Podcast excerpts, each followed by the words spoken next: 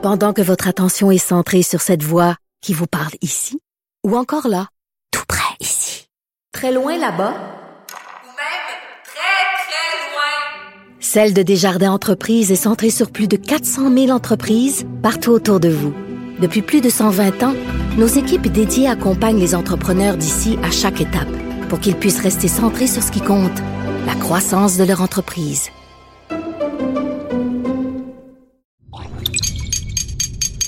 Cube Radio.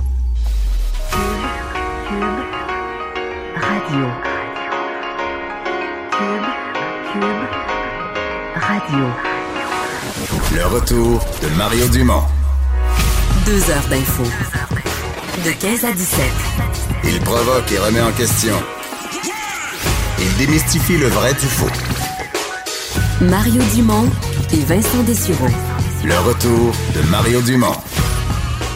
Bonjour tout le monde, bienvenue à l'émission mardi 17 mars. euh, fête de la Saint-Patrick, mais c'est comme si ça veut pas dire grand-chose euh, cette année. Sinon, euh, quelques messages envoyés sur les réseaux sociaux en l'honneur des Irlandais. Mais on va pas fêter nulle part euh, dans le monde, à peu près dans les pubs irlandais. Bonjour Vincent. Allô, c'est vrai, surtout une des fêtes les plus festives. Là. Oui, oui, oui. S'il y a une fête qui est symbole de rassemblement, parade, pub, c'est celle-là, mais pas, on en saute une, pas cette année. Euh, ben, faisons le point, le tour de ce qui, euh, de ce qu'on a dans la- l'actualité du jour. Euh, Il y a les deux premiers ministres qui y vont de leur point de presse euh, quotidien. Euh, François Legault aujourd'hui, qui s'est adressé, ça, ça peut surprendre certains, mais qui s'est adressé directement aux plus jeunes. Oui, alors que c'était pas aujourd'hui l'annonce de nouvelles mesures. C'est quand même, le, le- le- disons, on en a eu une succession là, à chaque Ben, en jour. fait, c'est parce que son ministre des Finances l'avait annoncé une énorme un matin, là. Absolument. Sur l'impôt, sur, Sur la, date, la date du rapport On d'impôt. va vous donner les détails de tout ça d'ailleurs dans quelques instants, mais pour ce qui est du message aujourd'hui que voulait lancer euh, très clairement euh, M. Legault, c'est euh, les jeunes. Présentement, on a un peu plus de difficultés avec les jeunes euh, pour ce qui est de suivre les directives du gouvernement du Québec, donc celui particulièrement d'éviter les rassemblements, alors qu'on a vu certains ados qui euh, font euh, essaient de se faire des petits parties de sous-sol, euh, des événements, profiter un peu comme si on était en vacances, alors que ce n'est pas des vacances, on est en, isole- en isolement, disons, volontaire. Alors, euh, François Legault euh, le dit, j'ai été jeune moi-même, là. Et jeune, souvent on écoute un peu moins les consignes, mais là, c'est une question vraiment très importante. Alors, on va lancer euh, une sorte de campagne propage l'info, pas le virus. Donc l'objectif, phrase simple, euh, je pense que c'est effectivement assez simple à retenir pour être partagé sur les réseaux sociaux, partagé également par des gens populaires sur chez cette population, chez les jeunes, plus populaires que M. Legault. Euh, alors on veut viser les YouTubers, les artistes, les gens qui ont vraiment euh, un contact avec les jeunes. Moi, de moi, je suis pas, ouais. moi, je suis pas beaucoup d'influenceurs Oui. sur Instagram ou sur YouTube, peu importe. Mais ceux qui en suivent, là, euh, il, il semble-t-il qu'il y a certains influenceurs qui sont pas des modèles, là. Absolument. Alors, on qui en mettaient voit- encore il y a quelques heures des photos en voyage, euh, une espèce de démonstration que la vie continue, là. Et euh, c'est pas du moins ce que le- M. Legault vous demande. Si vous êtes un influenceur, au contraire, partagez ce terme-là, propagez l'info, pas le virus. Alors, je vais vous faire entendre d'ailleurs un extrait de cette conférence de presse de François Legault. J'ai été jeune moi-même. Je sais qu'il y a une période, à un quand on est jeune, qu'on écoute moins les plus vieux. Mais là, c'est critique. C'est vraiment euh, sérieux. Puis je veux lancer un message à tous les leaders jeunes, que ce soit les artistes, euh, les sportifs. Là. Vous allez probablement être meilleur que moi pour lancer cet appel-là. Ça peut être entre autres par les euh, médias sociaux. S'il vous plaît, dites aux jeunes au Québec de respecter les consignes. C'est pas le temps de faire des parties. Bon, alors c'est des mots quand même assez simples, assez clairs à comprendre. Euh, et c'est pas seulement les jeunes, hein, parce que autant lui et M. Arruda, les deux ont martelé les gens qui reviennent de voyage, vous devez être chez vous et euh, respecter ça. Donc, on parle d'un isolement volontaire de 14 jours. Et ça, il y a encore des gens qui ne respectent pas ça. Est-ce qu'on devra faire euh, comme en France, entre autres sur des rassemblements également, euh, des gens qui se retrouvent à l'extérieur ou émettre des amendes, avoir une coercition pour les gens qui reviennent de voyage? On n'en est pas là au dire de François Legault parce que selon lui, la simple gravité de la situation devrait réveiller tout le monde. On peut l'écouter.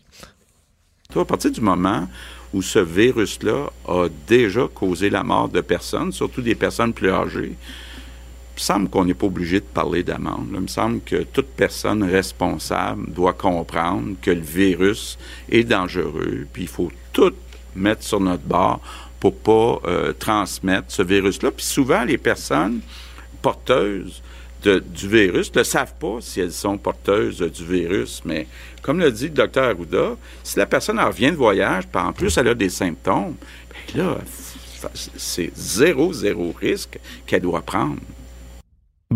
Ça, c'est assez clair. Si vous revenez Oui. de voyage, restez chez vous. Euh, ordre carrément de François Legault et euh, M. Arruda. Alors, euh, on en est là. On, a, on, on expliquait également qu'on a reçu, là, c'est maintenant 10 000 CV au ministère de la Santé pour avoir de l'aide, donc des employés à la retraite.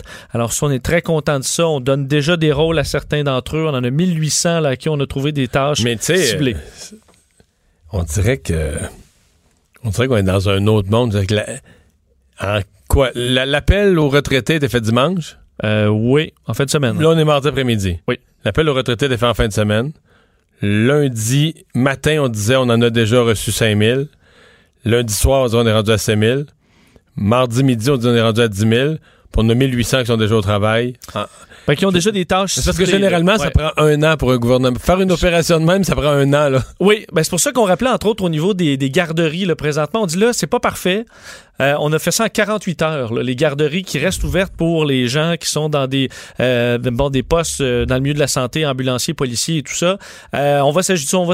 Il y a certains endroits ça a été plus difficile que, que d'autres, mais on est dans la vitesse. Alors on est mieux effectivement d'y aller de l'avant puis de corriger par la suite. Alors c'est ce qui a été annoncé alors qu'on donnait le nouveau chiffre 63 personnes infectées au Québec, donc une augmentation de 13, mais pas nécessairement dans la journée parce que ces chiffres-là datent de hier soir.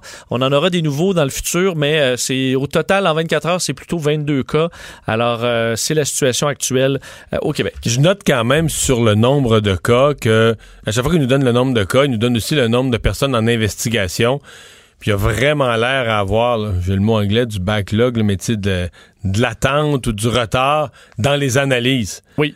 Parce qu'on fait plus de tests, là, mais le nombre de cas, euh, de, en fait, le nombre de dossiers qui sont en attente de résultats augmente vite. Là, C'était 2000, 2500, 3000. On est rendu à 3500 des personnes qu'on appelle sous investigation. Mais sous investigation, ça veut dire que le test est passé, puis le résultat n'est pas sorti. Là. Donc euh, ça, il semble y avoir au niveau laboratoire une espèce de... Et d'ailleurs, on l'entend parce que, euh, je je sais pas si c'est pareil pour les gens qui nous écoutent, mais moi, je connais des gens qui ont passé le test, puis 48 heures, on leur avait dit le résultat au maximum 48 heures après, puis 48 heures après, il n'y avait toujours pas la réponse. C'est pour ça qu'on peut s'attendre à ce que ce chiffre-là augmente quand même lorsqu'on va augmenter le rythme. D'analyse, Euh, oui. Alors, faudra pas non plus euh, suranalyser ce chiffre-là parce que présentement, il est un peu faussé, euh, le chiffre.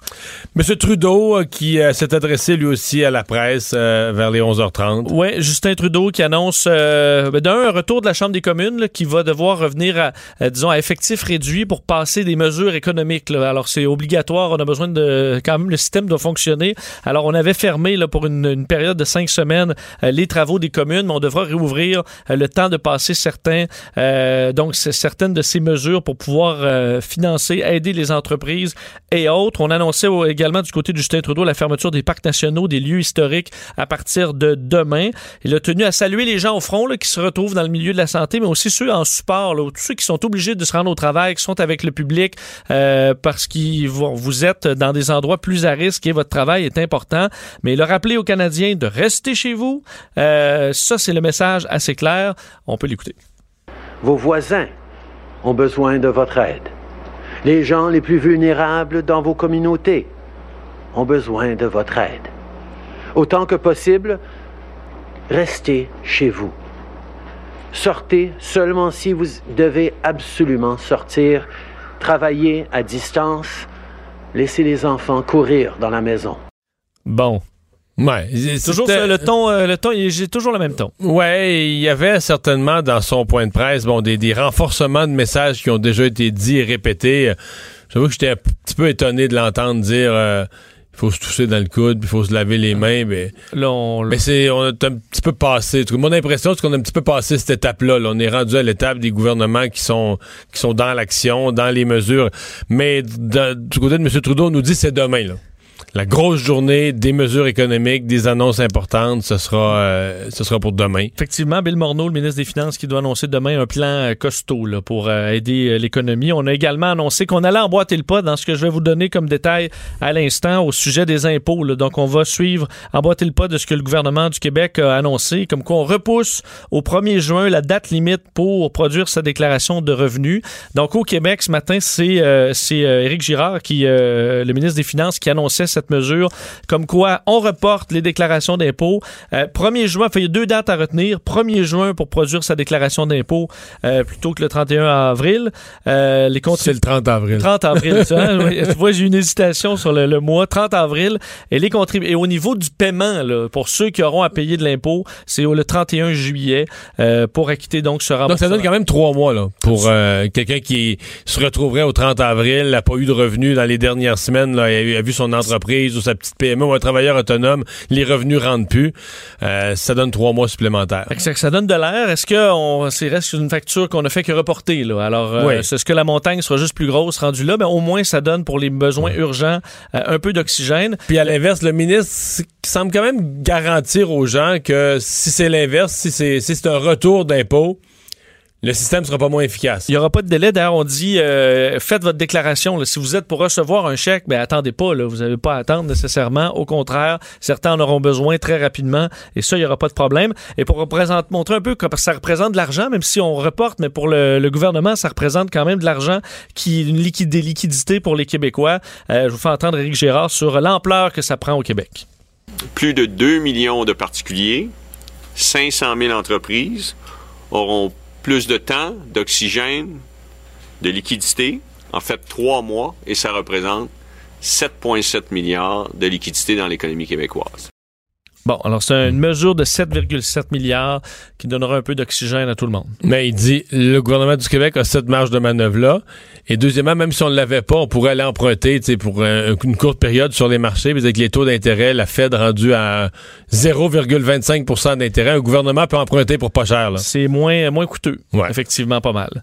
Euh, un coup d'œil euh, sur les chiffres, hein, parce que dans, je donnais le chiffre au Québec, 63, euh, mais dans le monde, bon, ça augmente un peu partout. Euh, dans le monde total, 195 000 euh, cas documentés. En Italie, le chiffre a encore monté pas mal, 31 000 cas, 3 200 morts présentement en Italie. En Espagne, on est à plus de 11 000 cas, 141 pays touchés euh, présentement dans le monde sur 195. Euh, au Canada, 465. Mais on s'attend, on devrait avoir des chiffres là, sous peu là, pour de, de suivi pour certaines euh, des provinces. 113 cas en Colombie-Britannique, 185 en Ontario et 74 en Alberta. Mais, les dans les pays où ça va euh, assez mal, étonnant, la- un des pays où ça a le plus augmenté dans les dernières heures, le plus qu'en Iran, presque autant qu'en Espagne, c'est l'Allemagne.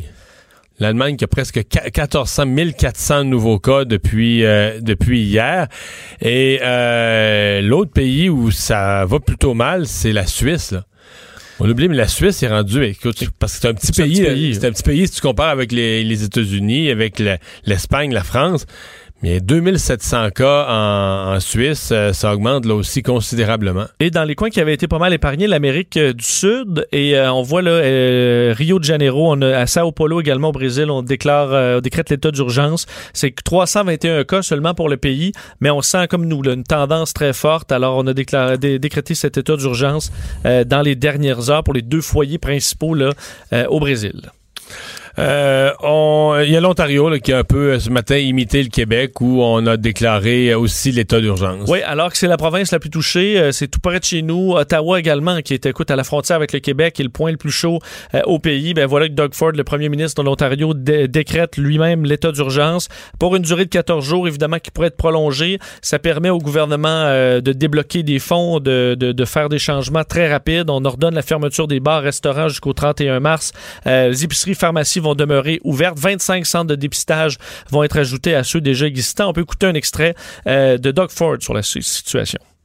No expense will be spared to support Ontarians in need. There's no level of support we won't consider. By declaring a state of emergency, our province will be in the position to act as fast and decisively as needed. Again, this decision was not made lightly. Alors, on ne reculera devant rien hein, pour euh, supporter, euh, pour aider les Ontariens à passer au travers euh, de cette de cette crise. C'est en gros ce que disait Doug Ford ce matin.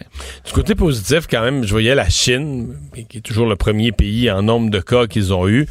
Mais, euh, mettons, hier, il y a juste 21 nouveaux cas depuis 24 heures.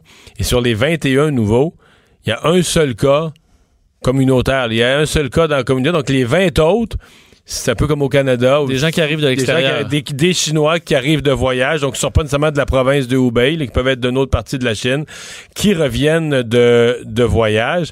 Et euh, à l'heure actuelle, en Chine, là, il reste juste 8900, ben oui, juste, c'est énorme, mais 8900, ils ont, ils ont 80 000 en tout, euh, mais il reste juste 8900 cas qu'on appelle actifs, là, donc des gens qui ne sont pas encore euh, guéris. Donc il y en a 3200 qui sont morts, 68 000 qui sont euh, guéris, puis un peu moins de 9000 là, qui ont encore la maladie, qui sont pas encore guéris. Il y a encore de très sévères mesures, par contre, sur la liberté de, de Oui. énormément de Chinois. Donc là, tu tu peux pas réouvrir? Mais c'est ça. parce que si là, ça repart. Ouais, c'est ça. Si tu relâchais les mesures de, de contrainte, est-ce que la- probablement. Parce qu'on n'a pas de vaccin, il n'y a pas de traitement encore. Mm. Alors, est-ce qu'on n'est pas à l'abri d'une phase 2 en, en Chine si on réouvre? Mais Vincent, la- l'Italie, là, présentement en, en- en Chine, on est à, deux- à 3200 morts, mais on a quelques morts par jour, puis des fois presque pas. là. L'Italie est à 2500. Donc, présentement, l'Italie a 700 morts de moins que la Chine, mais il roule à 300 quelques par jour. Oui. Oui, 350 Fait que, à mon avis, à la fin de la semaine, l'Italie va devenir le pays ayant eu le plus de décès. là. Va dépasser la Chine pour ce qui est du nombre de personnes décédées. là. Parce qu'on décrit vraiment un système de santé. C'est l'exemple d'un système de santé complètement surchargé, euh, avec des histoires vraiment d'horreur. Pour ceux qui disaient, là, c'est comme la grippe, la grippe fait rien de ça. Là. Des gens qui doivent dire adieu à leur leurs grands-parents, leurs parents par vidéoconférence là, parce qu'ils vont mourir puis ils peuvent pas rentrer à l'hôpital aller les voir. Les gens meurent seuls. Euh, on doit les désintuber, leur enlever euh, euh, Ouais, les, tubes. quand il y a un mort, là, on se dépêche à désintuber, nettoyer, tout ça, puis en- parce qu'il y a quelqu'un qui attend. Là. où on doit carrément laisser une personne plus âgée mourir pour aller s'occuper d'une personne dans la quarantaine qui est, qui est en déficit respiratoire. Donc c'est vraiment une situation dramatique en Italie et c'est pour ça l'importance ici de ralentir euh, la propagation.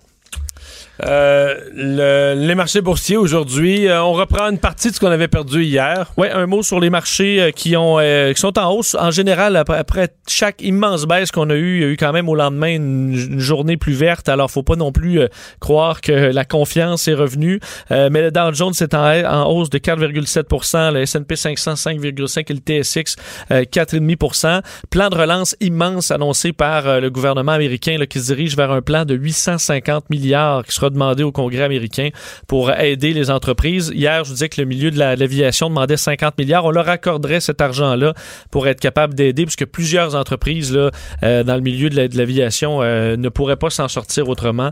Alors, on est à presque 1000 milliards de- dans ce projet pour donner un coup de main à l'économie américaine. Et parmi les gens dont on surveille euh, comment la réalité se, se passe pour eux, il y a tous ces, ces Québécois, ces Canadiens qui sont coincés à l'étranger, à la recherche d'un vol. Parfois, ils trouvent des vols, mais à des prix absolument exorbitants. Et on va tout de suite rejoindre euh, Lucas Galarno, un Québécois qui est coincé en France en attente d'un vol de retour. Bonjour. Bonjour, M. Dumont. Vous étiez en, en France pour un contrat de travail? Oui, ben en fait, je travaille en France là, de façon euh, quasi permanente. OK. Mais là, le, le secteur, je sais pas dans quel secteur vous êtes, mais c'est tout arrêté, là. Oui, ben en fait, je suis dans le service conseil, conseil de management. Euh, je travaille auprès des entreprises qui font partie de ce qu'on peut appeler la chaîne logistique là, essentielle, donc euh, les épiceries, l'agroalimentaire, tout ça, mais ce que je faisais comme travail n'est pas nécessairement essentiel. Donc, hier, j'ai euh, j'ai perdu mon emploi, là, pour faire simple. Donc, on est rendu à l'étape euh, de, de revenir au pays, qui n'est pas nécessairement simple, mais aussi à l'étape euh, comme euh, non non citoyen français, ben, de, de vivre en France en cet intervalle-là où, où moi j'ai pas de logement, j'ai pas nécessairement donc euh, voguer d'hôtel en hôtel parce que les hôtels. là, j'ai compris que vous étiez dans un hôtel qui a carrément fermé ses portes, qui vous a mis dehors parce qu'il fermait ses portes? Oui, ben en fait, aujourd'hui, c'est mon troisième hôtel. J'étais dans un hôtel qui a fermé ses portes. Je suis allé dans un autre hôtel où je suis euh, entré dans la chambre pendant 30 minutes. Puis ensuite, la direction a pris euh, la décision de, Comment de fermer l'hôtel. Comment Donc, ça se passe j'ai un, dû me un hôtel- déplacer. Comment ça se passe un hôtel qui ferme ses portes? Ben écoutez, euh, les, les lois françaises en droit de travail sont beaucoup plus robustes que les lois québécoises. Donc, euh, les, les employés décident de, ben, de, de ne pas travailler pour le danger, tout ça. Donc, euh, ben, c'est la direction qui nous demande de quitter. Mais ils font le tour Euh, des chambres et ils évacuent les, euh, les résidents, là. Ouais, ben la réalité en ce moment, c'est qu'on n'est pas beaucoup de, de gens dans les hôtels. là. Ouais. Deux, trois chambres dans des gros hôtels. OK. Puis ils vous sortent de là en disant l'hôtel ferme. L'hôtel barre ses portes. Ouais. Est dans un contexte où les déplacements sont sévèrement surveillés en France. On a besoin de formulaires, tout ça. Donc là, on va d'hôtel en hôtel pour essayer de se loger puis respecter les règles de confinement. Mais c'est pas si simple, justement, quand on n'a pas nécessairement de lieu fixe pour se confiner. Oui, parce qu'on a vu, euh, on les a présentés d'ailleurs à la télé ce matin, là, les, les formulaires du ministre de l'Intérieur. Euh, ça prend carrément un, un formulaire soit professionnel ou soit euh, des espèces de formulaires de- qui expliquent des déplacements personnels absolument nécessaires, mais il faut avoir un, formulaire dûment rempli, coché, à présenter pour pouvoir circuler. Oui, puis les autorités sont quand même euh, relativement très présentes. Moi, j'en ai j'en ai déjà croisé une euh, ce matin. Bon, preuve évidemment de compréhension devant ma situation qui est particulière, mais il y a un contrôle qui est fait sur le terrain, on le voit. La situation la situation est passée dans un à un autre niveau hier. Je vous dirais que le, le président a dit à la nation qu'ils étaient en guerre, puis c'est effectivement c'est effectivement le- l'impression qu'on a sur le terrain. Il y a des petits trucs du quotidien qui nous semblent acquis, qui sont pas simples, comme se nourrir. Ben là, je suis dans un hôtel, euh, ça va, j'ai une chambre, je suis quand même euh, bien, mais Il n'y a, plus pas de restaurant, plus de café. Ouais, puis les supermarchés sont soit fermés ou pas nécessairement bien garnis. Donc, des fois, on vogue de supermarché en supermarché.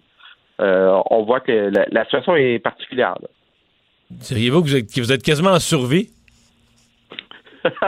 Euh, ben, écoutez, euh, je suis assez serein là-dedans parce que je, je suis pas affecté tout ça. là. Il y a certainement des, des drames humains pires en ce moment, mais euh, je vous dirais que les besoins de base sont plus complexes euh, à, À remplir, en ouais. ce moment.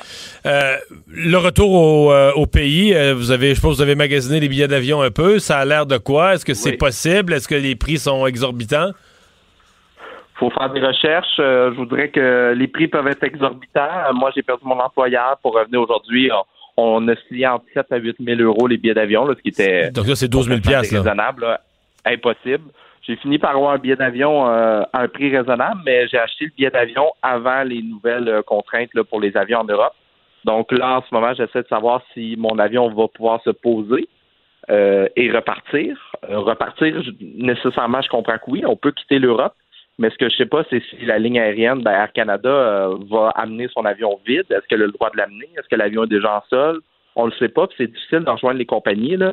Je pense que c'est légitime, puis quand on les rejoint, euh, c'est difficile d'avoir la bonne information. Là. Je comprends que le, le plan d'urgence en cas de pandémie mondiale n'était pas nécessairement à jour pour tout le monde, mais les gens n'ont pas nécessairement les réponses à nos questions. Donc, euh, je vais devoir me rendre probablement à l'aéroport pour un vol dont, dont je ne sais pas si l'avion est disponible, puis je peux pas m'enregistrer en ligne parce que parce qu'ils disent qu'il y a trop de gens sur l'avion en ce moment. Donc, ça risque d'être euh, premier arrivé, premier servi s'il y a un avion.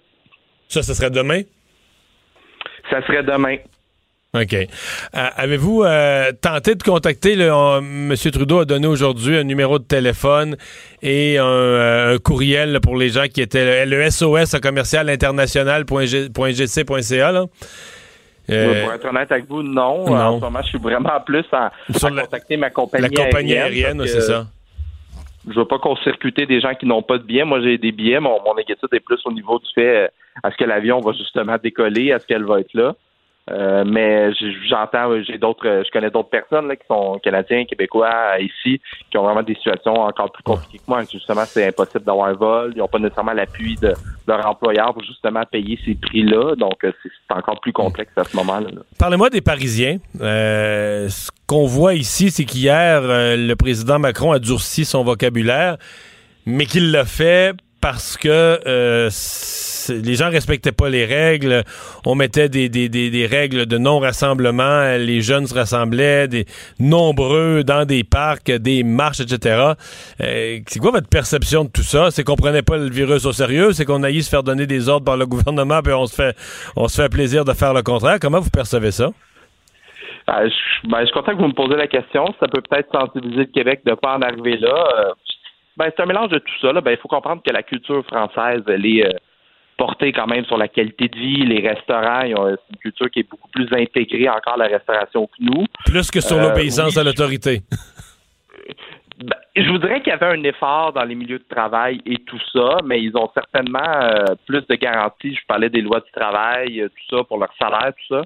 Moi, euh, samedi, je me promenais encore dans les rues d'une grande ville en France, puis ben, les restaurants étaient pleins, tout ça. Je pense que hier, ce que j'ai senti hier vraiment beaucoup, là, puis auprès de mes collègues français, c'est comme si les Français avaient frappé le mur hier. C'est comme Ah si l'état de choc, oui, puis il y a certains mythes qui sont en train de se déboulonner en France notamment que les jeunes sont peuvent pas vraiment être affectés, qu'ils peuvent pas vraiment être hospitalisés, euh, il peut pas avoir des complications graves. Ce qu'on entend, c'est qu'il y a beaucoup plus de jeunes qu'on pourrait penser dans le dans le réseau de santé en ce moment qui justement vivent des situations euh, complexes qu'on pensait qui arrivaient juste aux personnes âgées. Donc hier, on a senti un ben moi j'ai senti que le mouvement de, panique qui venait de prendre un cran, qu'on venait d'entrer dans une forme de, guerre. Euh, des collègues qui semblaient pas nécessairement s'en faire outre mesure étaient peut-être un petit peu hier, euh, ben, voulaient quitter le lieu de travail, voulaient justement que se faire mettre au chômage partiel. J'ai vu hier vraiment un changement dans la mentalité française. Comme si l'électrochoc que souhaitait le président Macron a peut-être peut-être fonctionné au fond. Là. Oui, mais la situation est, beaucoup plus complexe. Je suis beaucoup l'actualité euh, au, Québec aussi. Euh, ils sont vraiment dans une courbe de contagion beaucoup plus grave. Euh, je voudrais que le système de santé, de ce qu'on entend, fournit encore, mais est sur le point de saturation. Donc, c'est certain que les gens sont inquiets en ce moment. Puis il y a de la contagion communautaire en France. moi, j'essaie de me déplacer pour être toujours le plus loin des foyers de contagion, mais souvent un foyer de contagion, il est trop tard lorsqu'on lorsqu'on le constate. Lorsqu'on le constate. Donc, euh, oui, donc eh bien. il y a vraiment un changement de mentalité qui s'est opéré là. M. Galarno, la meilleure des chances pour vous. Merci de nous avoir parlé. Merci, je vous remercie, M. Dumont. Au revoir. Au revoir. Lucas Galarno, Québécois coincé en France. Ouais. Intéressant. il, y a, hein? un point de vue sur l'ensemble. Mais ce qu'il dit sur le système de santé, c'est exactement ce que je lisais dans les journaux français, qu'on est, en bon québécois, à côté. Sur la limite. Pour l'instant, il n'y a personne qui rentrent pas aux soins intensifs. Mais. Il en part un, on en met un. Là. Ouais, c'est ça. T'es à un près. Le, le, système peut plus en prendre de nouveau. Ben, c'était les raisons pourquoi on, Emmanuel Macron a tout arrêté hier. C'est hmm. que le, système ne peut plus en prendre. Mais le problème, c'est que quand tu arrêtes tout, là, si je regardais la Corée du Sud, tu arrêtes tout, mais au moment où tu arrêtes tout, là, les gens arrêtent de, de, se rencontrer, de se voir, de propager le virus, mettons. Là. Mais le virus, lui, là, dans la, veille puis l'avant-veille, puis il a continué de se, protéger, de, se propager quand les gens continuent à être en contact. plusieurs jours encore à voir ben la montée. T'as plusieurs jours à voir la montée de, l'éclosion parce que les gens qui l'ont, qui l'ont attrapé avant hier sont pas encore malades. Fait que ça prend plusieurs. Avant de voir l'effet de, de mesures comme celle-là, ça prend quand même plusieurs jours. On va, euh, va s'arrêter. On va aller à une pause. On va parler un peu plus tard dans l'émission à un médecin d'urgence du Québec euh, qui euh, s'inquiète parce qu'il dit que les urgences là fonctionnent déjà pas mal à capacité. Se demande comment on va pouvoir en prendre plus.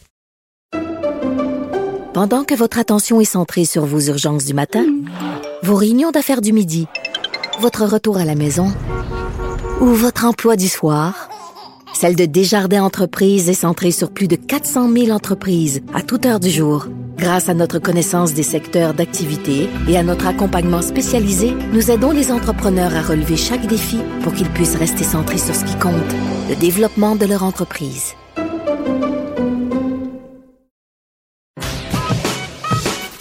Mario Dumont. Il s'intéresse aux vraies préoccupations des Québécois. La santé, la politique, l'économie. Le retour de Mario Dumont. La politique, autrement dit. Vincent, il y a eu toute la journée des nouvelles majeures euh, en relation avec des grands événements sportifs. En fait, le peu d'événements sportifs qui n'étaient pas encore annulés. Effectivement, euh, pour ce qui est de l'Euro 2020, donc euh, championnat européen de soccer qui est mythique quand même partout dans le monde, sera donc reporté à l'an prochain. Alors, ce sera pas l'Euro 2020, mais l'Euro 2021. En même temps, c'est un peu inévitable, Mario, dans la mesure où c'était dans 12 villes européennes, dans plusieurs pays, Munich en Allemagne, Rome en Italie. Alors, c'était vraiment intenable. Euh, Roland Garros également reporté, donc c'était prévu à partir du 24 mai, c'est remis au 20 septembre. Donc, la Fédération française de tennis qui annonçait également que l'élément fort là, de euh, la saison au tennis était reporté. Un élément, par contre, qui n'est pas reporté encore, c'est les Olympiques. Euh, réunion du Comité international olympique aujourd'hui, où on est ressorti en disant euh, il n'y a pas de raison de prendre une décision drastique sur les Olympiques 2020. On va de l'avant, comme si c'était le bon, comme s'il y avait rien de changé. on dit toute spéculation à ce moment ne serait que contre-productive. Alors on va de l'avant. Ça paraît quand même de moins en moins possible qu'on ait de l'avant alors que le... Parce que là, on devrait être dans les qualifications, là. là. Exact. On dit qu'on va s'ajuster avec les qualifications. Alors, il y en a plusieurs dans le monde et qu'on va travailler avec toutes les associations sportives pour replacer tout ça. Alors que un des vice-présidents du comité olympique japonais annonçait dans les dernières heures qu'il est atteint du coronavirus. Euh, Kozo Tashima, un des deux vice-présidents du comité olympique japonais qui a été déclaré positif à la COVID-19. Alors, on dit que euh, aujourd'hui, mes résultats de test du nouveau coronavirus se sont révélés positifs. Alors, évidemment, il y a une inquiétude. Alors, est-ce qu'il a contaminé d'autres gens? Alors qu'on annonçait également une réduction des cérémonies entourant la flamme olympique. Il n'y aura pas de public. On fait ça vraiment plus, euh, plus simplement. Mais ça regarde pas très bien quoi qu'en dise le comité olympique. Puis Roland Garros, c'est repoussé. C'est repoussé donc à, l'automne, 20 euh, septembre au 4 octobre. Un élément quand même très important en France dans le milieu sportif qui est euh, repoussé, heureusement pas annulé. Et je viens de voir, ça ça surprendra pas grand monde, mais la Ligue de hockey junior majeur avait suspendu ses activités, mais avait jamais rendu un verdict final. Là, ils viennent de dire, euh, on dit rien pour les séries pour l'instant, mais tout ce qui est saison régulière, c'est fini. on, considère que ces matchs-là sont euh, annulés. Il n'y aura pas d'autres matchs.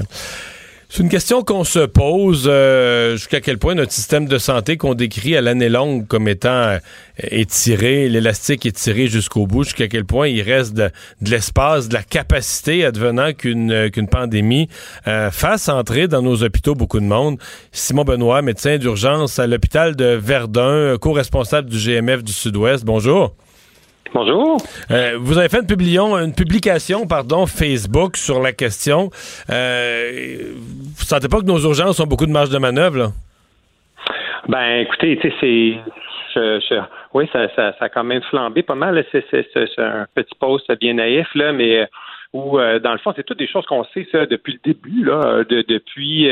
Euh, depuis qu'on entend parler de, de, de ce qui s'est passé en Chine, où on sait très bien que que si quelque chose flambe ici euh, euh, au Québec, ben on sait que c'est à peu près 80% de, de présentations relativement bénignes, à peu près 20% des gens infectés qui ont besoin d'une hospitalisation et quand même un bon nombre de, de, ceux-là qui qui peuvent virer vraiment en forme sévère avec besoin de support ventilatoire, etc. Euh, ben oui, euh, on en entend parler euh, encore et encore et encore que nos urgences débordent, qu'on est à capacité pleine dans, en termes d'hospitalisation, que nos lits de soins intensifs, quand on a des cas critiques et puis qu'on a besoin de même des fois de transférer en, centre tertiaire, c'est souvent hmm. plein. comme dans votre dans votre hôpital, en moyenne, en moyenne, les, lits de soins intensifs, c'est quoi le taux d'utilisation? C'est 75% 90 vous, vous m'en posez une bonne. Mais à l'œil, à l'œil, est-ce qu'il y, a toujours de la place libre aux soins intensifs en général ou? Euh, habituellement, hein, les soins intensifs, de façon générale, c'est euh, c'est pas mal tout le temps plein euh, ou dans le fond, hein, parce que c'est des fois des patients en guillemets qui traînent aux soins intensifs parce que pour, ils peuvent avoir un congé des soins intensifs, mais après il faut les envoyer sur les étages. Il faut qu'il y ait des lits qui se libèrent ailleurs. Ah oui. S'il n'y a pas d'autres lits ailleurs, il reste, il reste là. Mais ce qui est sûr, c'est que si on arrive, même en nombre de, de, respirateurs, euh, c'est quand même limité. Là. Euh, en ce moment, les hôpitaux euh, sont, sont en train de se revirer de bord pour revoir toute la configuration des hôpitaux. On est, on est, on est à l'avance. Là, puis justement, là, je sors d'une réunion à Verdun où on est en train de voir comment on va pouvoir fermer, disons, tel étage pour agrandir les soins intensifs, pour avoir une salle qui est dédiée au cas respiratoire de, de coronavirus à l'urgence, pour pouvoir avoir une sortie directe à l'extérieur dans une ambulance pour transférer les patients sans passer un cas infecté, intubé dans toute l'urgence, etc. Tous ces scénarios-là sont, euh, sont en train d'être vus euh, un petit peu partout. Moi, quand j'écoute les nouvelles et que Euh, je trouve qu'en ce moment, le, le- les, les, les- le discours de notre gouvernement, le discours de, de la santé publique est, vraiment très clair, hein, avec des directives très euh, très claires, mais euh, je trouve qu'on peut mettre euh, un gros accent supplémentaire sur la, la, la notion de responsabilité citoyenne. On peut dire des choses, dire des choses, donner des recommandations, mais après, là, c'est la responsabilité citoyenne de dire on ferme les écoles, on ferme les restaurants, on ferme les lieux publics, les montagnes de ski, etc. C'est bien beau. Mais après ça, les gens, là, quand ils arrivent à la maison, là, il faut qu'ils comprennent l'importance de la distanciation sociale, l'importance de dire que on reste dans la maison le plus possible, à moins qu'il y ait quelque chose d'important. C'est pas le temps d'aller dans un party où il va y avoir 30 personnes.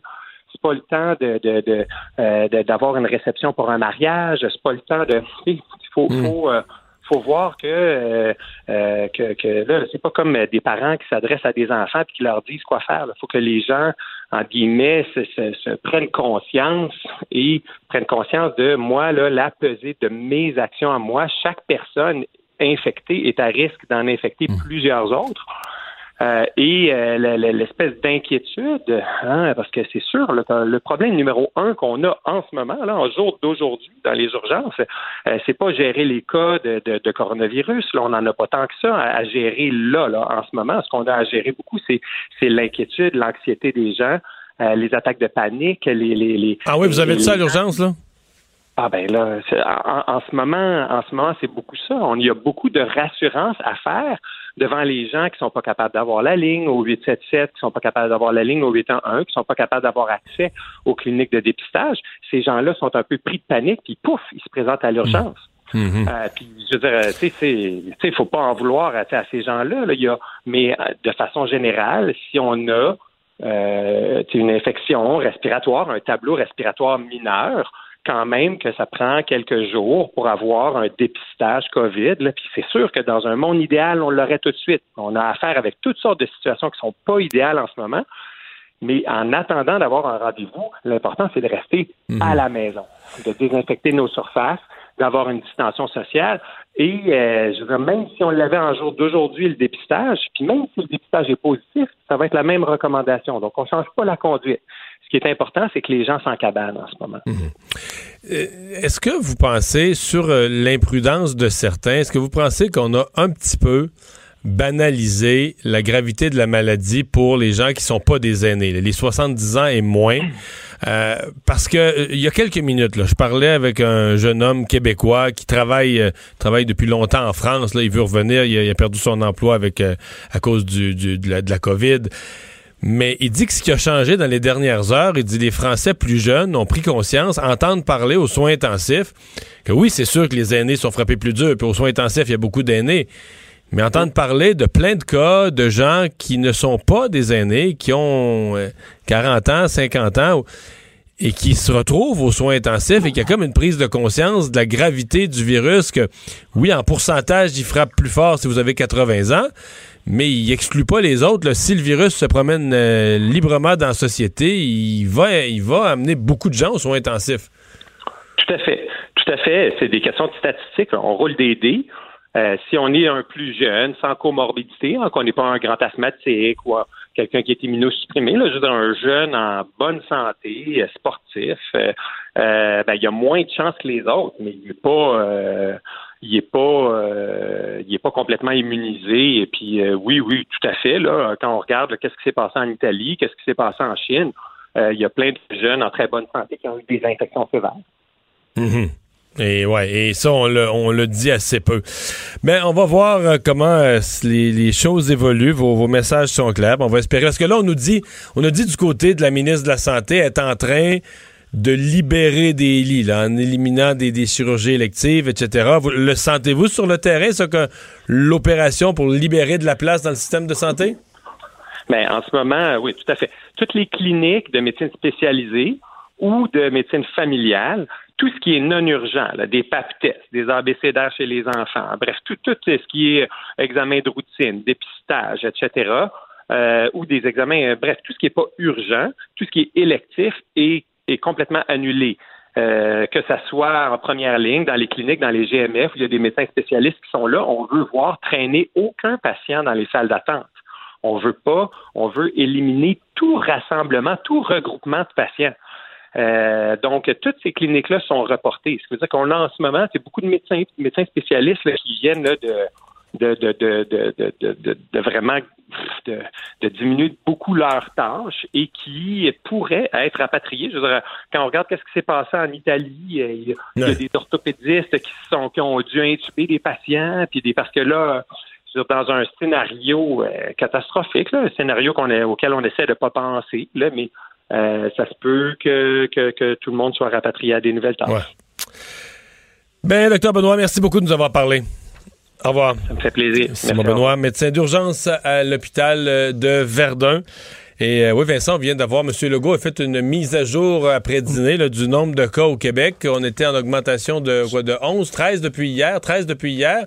Là, on vient d'avoir tout de suite une autre mise à jour. Oui, on rajoute 11 cas pour un total de 74. On l'avait dit quand même dans le point de presse tantôt de François Legault qu'on avait seulement les chiffres d'hier soir. Alors là, euh, c'est le suivi. Alors 74 euh, maintenant, alors qu'on était à 50 à la même heure hier. Donc c'est finalement plus 24 euh, en une journée, alors qu'on était à plus 15 avant. Alors c'est pas, on dit on essaie de taper la courbe, là, aplatir la courbe. Pour l'instant, c'est pas le cas euh, au Québec, même si le nombre de cas est bas, c'est quand même en forte hausse. On doublera à peu près aux deux jours. Mais on a qu'il faut renverser. Moi, je trouve quand même qu'on a augmenté le nombre. Euh, de ce que j'appellerais des cas inquiétants, entre autres dans les écoles. Parce qu'au début, les cas qu'on avait, on, les, les, les 5-10 premiers, on disait des gens qui ont voyagé, puis on semblait dire qu'ils s'étaient quand même mis en... Ils s'étaient mis en isolement à leur retour. Ils avaient fait attention à leur retour. Mais là, on a quoi? On a un cas en milieu scolaire, on en a un à Lévis. On en a au moins un à Montréal, on en a un sur la rive sud. Euh, on en a un à l'Université Laval, on en a un à Québec à l'Université Laval. On est rendu quand même avec pas mal de cas.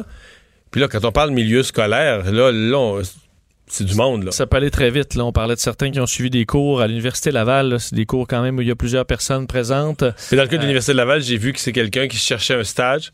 Donc, il s'est présenté dans un bureau d'avocat pour une demande de stage. Euh, ça ramène tout le monde. Euh, tu sais ça veut pas dire qu'ils sont tous atteints, mais là, ils sont tous investigués, mais je veux dire, tu multiplies le nombre de. le, risque de propagation.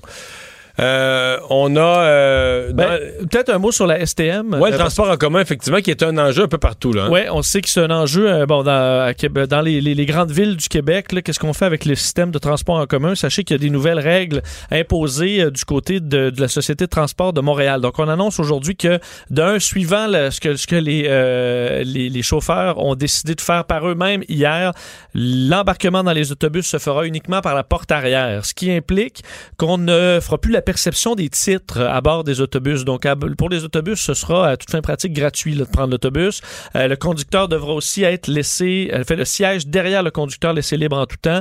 Alors, cette zone-là, on s'approche pas. Moi, ça me, paraît, ça me paraît, je le disais hier, parfaitement logique. Absolument. C'est ce que, qui était demandé par euh, le syndicat. Alors, on va, on va de l'avant avec tout ça. Il y a également pour ce qui est du métro. Maintenant, pour acheter des billets de métro, il euh, faudra seulement passer par les, l'achat de titres par la machine automatique.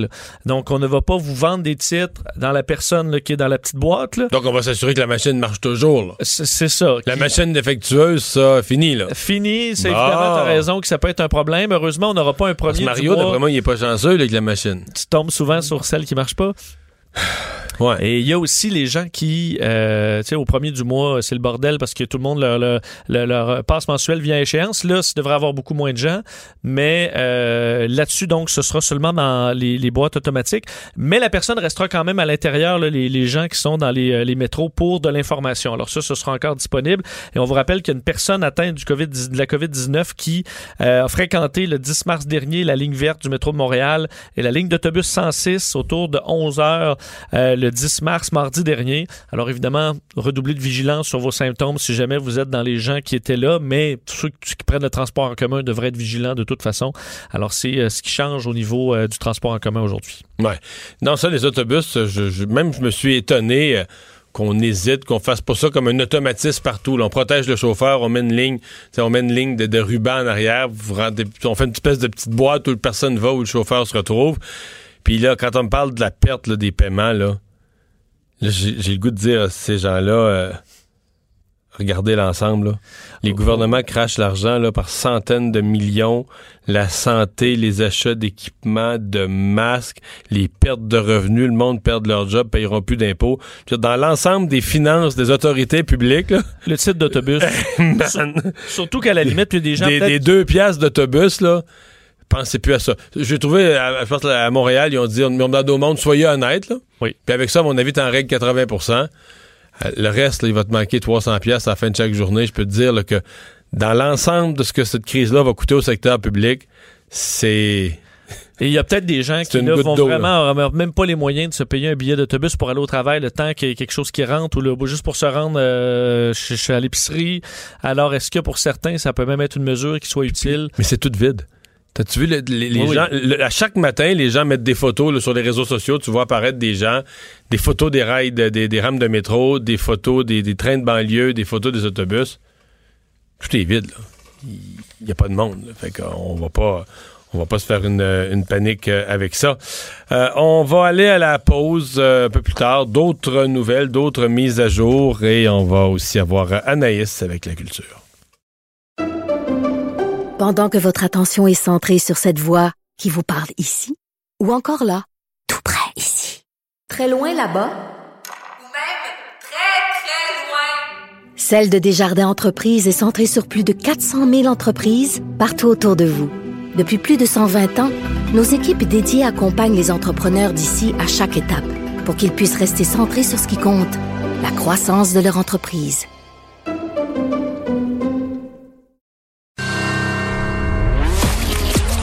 Culture et société.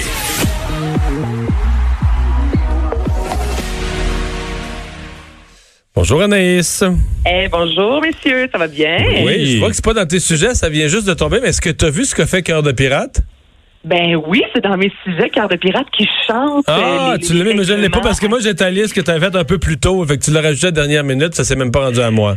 Bon. Ben, justement, ben écoute, on va commencer par ça. D'abord, Mario, si tu le veux, Oui, ben dans oui, ben oui, ben oui, ben oui. à voir, euh, sur le web, justement, parce que là, on sait euh, que le ministre Legault a demandé aux artistes, entre autres aux influenceurs, euh, d'aller de l'avant et de littéralement dire aux jeunes, euh, arrêtez de sortir, ne faites pas le party. Et justement, il y a Cœur de Pirate, elle, de son côté, qui a littéralement décidé de chanter les règles à suivre euh, lors de cette pandémie là, pour le coronavirus. On a une Sarah-Jeanne Labrosse, celle qui a décidé, assise confortablement sur le comptoir de sa cuisine, qui s'adresse pendant deux minutes aux jeunes, disant euh, Je sais que c'est plate, je sais que c'est chiant, excusez-moi, je la cite, mais on n'a pas le choix de littéralement rester euh, à la maison. Euh, également euh, propriétaire du Beach Club, Olivier Mais Primo, Dieu de son sait que. Donalda connaît ça, les, euh, les, les problèmes de santé. Elle hébergeait chez elle là, le, le centre de traitement de tout le village.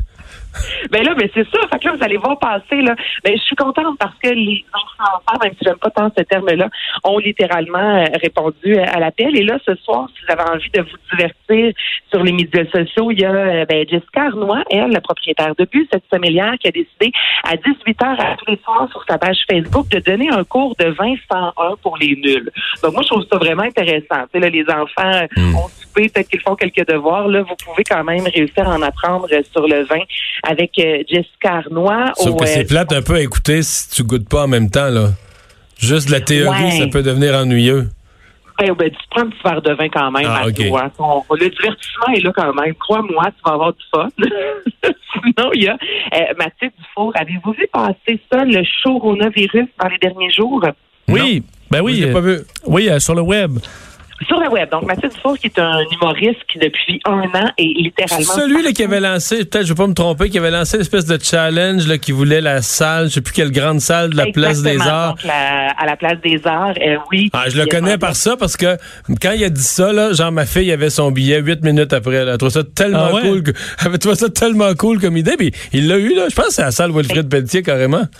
Exactement, il l'a eu. C'est en fait quand on l'a engagé pour faire un spectacle d'humour, on lui a donné une petite salle. Puis là, lui a dit, hey, moi, je veux la grosse. Je vais demander à mes abonnés. Là, justement, il a demandé à tout le monde autour de lui euh, d'acheter des billets et il a réussi à remplir euh, cette salle-là. Ouais, ils ont dit pourquoi te transfère dans la grosse salle, faut que tu vendes la petite salle, mettons vraiment rapidement, parce que c'est vendu comme en une heure au complet. C'est vendu en moins d'une heure, Mario, exactement. Puis là, ben, il a rempli la place des arts et le terminal euh, pour trois autres soirs. Donc, il y a déjà quatre soirs de complet, Mathieu Dufour. Je vous dis, Donc, c'est un euh, des noms. maintenant qu'on l'a, maintenant qu'on l'a replacé, qu'est-ce qu'il, qu'est-ce qu'il fait sur les réseaux sociaux?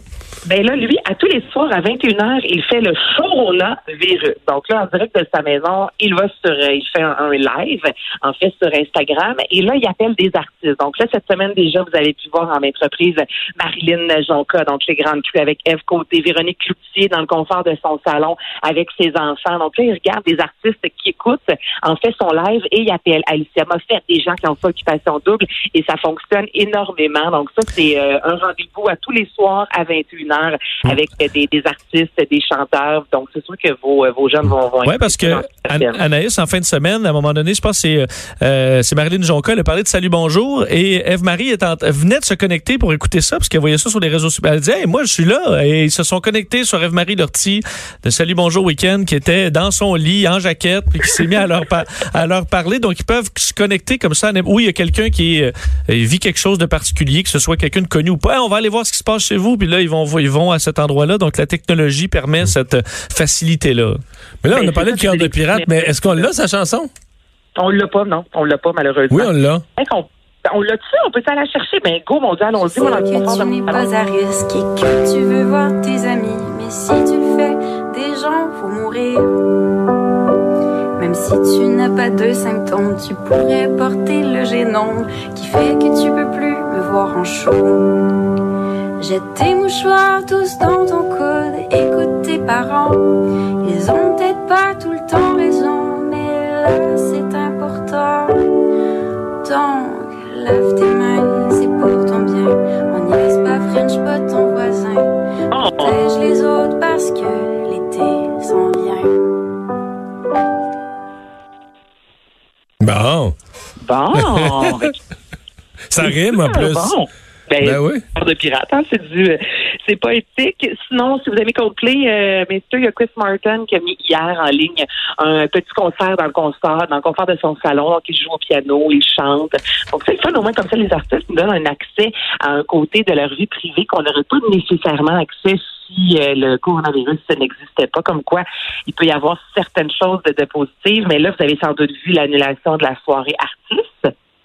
Oui, oui, oui, oui. Passé. Ouais, donc c'est le 10 mai prochain. Et là, je voyais quelques commentaires. C'est des gens qui disaient, ben voyons, non, c'est loin le 10 mai. Pourquoi on prend de l'avance comme ça? Ben, tu sais, je vous rappelle que c'est des mois hein, et des mois de, travail. C'est plus de 350 employés qui travaillent d'arrache-pied pour euh, mettre de l'avant cette grosse soirée-là qui se fait dans une salle de plus de 1000 personnes. Mais, mais je veux pas être pessimiste, là. Mais mettons que ça va bien, là. Tu sais, je veux dire, on va pogner, je réfléchis ça, là, je suis pas un expert, mais on va pogner le pic, quoi. Mettons première semaine d'avril, deuxième semaine d'avril. Mettons que ça va bien puis que les mesures du gouvernement ça marche, on va s'apercevoir que le pic là, ça casse. Là. Tu comprends? Le nombre arrête d'augmenter quelque part là. Tu sais, à mi-avril, vers la fin avril, le nombre de nouveaux cas baisse puis tout ça. Mais de penser que le 10 mai, on va être rendu au moment où on dit il n'y a plus de règles, il n'y a plus rien. Hmm. non. Tu sais, c'est pas évident, là. Euh, puis là, ben, c'est dire, euh, tu veux réunir 1000 personnes, engager de l'argent, tout préparer. Je veux dire, c'est mon avis, c'est un risque démesuré. La probabilité que l'événement puisse se tenir est beaucoup trop faible pour y investir toutes ces ressources-là. là ben exactement. c'est que là, les, les, gens devaient travailler, devaient se côtoyer. Et au niveau de la sécurité, ben ça fonctionne juste pas, tout comme District 31. Et c'est là qu'on voit, moi, ça m'est jamais arrivé de voir l'actualité comme ça au niveau culturel. Ce matin, avec Benoît, on parlait du fait que District 31 doit s'adapter littéralement au coronavirus. Donc, les studios euh, à Merz, à Saint-Hubert, qui étaient nettoyés à tous les jours à l'eau de Javel, les techniciens qui travaillaient avec des gants, des masques, il n'y avait plus de buffet, évidemment. Donc, c'était des, euh, des, boîtes à lunch personnelles. Donc, tout ça, c'était ce matin disant que les euh, il y a des scènes qui ont littéralement été annulées parce qu'il y a une comédienne entre autres qui devait revenir pour quelques scènes à peine. Et là celle-ci est en quarantaine parce que dans la vraie vie elle revient de la Floride. Alors ça c'était tôt en journée. Et vous voyez en début d'après-midi ben on apprenait que les huit épisodes prévus euh, de District 31 sont littéralement annulé. Donc, ce sont deux semaines que nous allons pas voir, deux semaines encore de perte d'emploi pour euh, l'équipe, les techniciens, euh, les auteurs. Donc, ce sera une fin euh, abrupte pour District 31. Donc, c'est incroyable comment partout il y a des coupures. On a vu aussi le Cirque du Soleil qui a, mis à pied 2600 emplois. Et ça, c'est la moitié, là. C'est énorme. Et Anaïs, en quelques secondes, le box-office nord-américain aussi, il a goûté là, dans les dernières heures. Ben absolument. Donc, on parle d'une baisse notable pour le, le, box-office nord-américain, la baisse la plus importante, en fait, depuis les 20 dernières années. Donc, on regarde le week-end passé, les 12 principaux films sont allés chercher environ 50 millions de dollars. L'an passé, à pareille date, on allait chercher environ 130 millions de dollars. Ouais, mais ça va être pire le week-end prochain parce qu'aux États-Unis, en fin de semaine passée, on n'avait pas encore complètement pris ça au sérieux. D'après moi, la fin de semaine prochaine, ça va être encore bien pire. Là ça va être encore pire. Et là, au Québec, au Canada, ben, on a eu le cinéma Goudzo, on a les cinéplex qui ont fermé officiellement partout à travers le Canada. Et justement, pour ça, euh, il y a Universal, entre autres, qui a décidé de sortir les films qui devaient prendre l'affiche. Donc, dès la semaine prochaine, il y a de nombreux films qui devaient se retrouver au cinéma, qui vont être littéralement disponibles sur demande, tant aux États-Unis euh, qu'au Québec, au Canada, partout. C'est qu'on sort sur demande des films qui n'auront jamais été sur grand écran? Ou qui viennent tout juste à la place de sortir sur grand écran, ben on les sort littéralement sur demande pour 19,99 américains. Quand même, c'est important de le dire. Puis on peut les avoir pendant 48 heures. Mais c'est une façon au moins de faire circuler l'art et d'aller chercher des sous parce que là, comme vous dites, il n'y en a plus de cinéma, les gens ne sortent plus. Donc au moins, on peut continuer à voir ces films-là.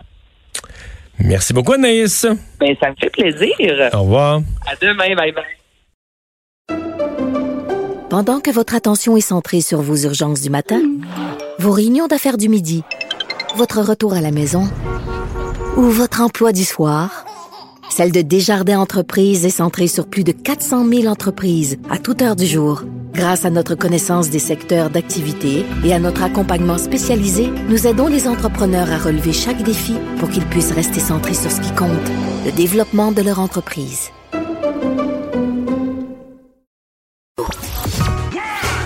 Le retour de Mario Dumont. Pour nous rejoindre en studio. Studio à commercial cube.radio. Appelez ou textez. 187 Cube Radio. 1877 827 2346. Ce sont d'énormes responsabilités que le gouvernement du Québec a confiées à la Croix-Rouge, euh, disant ben, si on veut faire quelque chose, entre autres pour la distribution des nouveaux chèques du ministère du Travail, si on veut faire vite, si on veut faire efficace, le gouvernement reconnaît que la Croix-Rouge est plus susceptible euh, de, de, de, faire ça, plus habitué aussi à, gérer des programmes d'aide rapides de dernier recours que ses, ses propres services. Euh, on en discute avec Pascal Mathieu, le vice-président Québec de la Croix-Rouge. Bonjour. Monsieur Mathieu? Oui, bonjour. bonjour. Euh, donc, euh, un mandat qui vous vient du ministère du, du Travail là, pour euh, distribuer ces aides financières à des travailleurs qui se mettent euh, en isolement.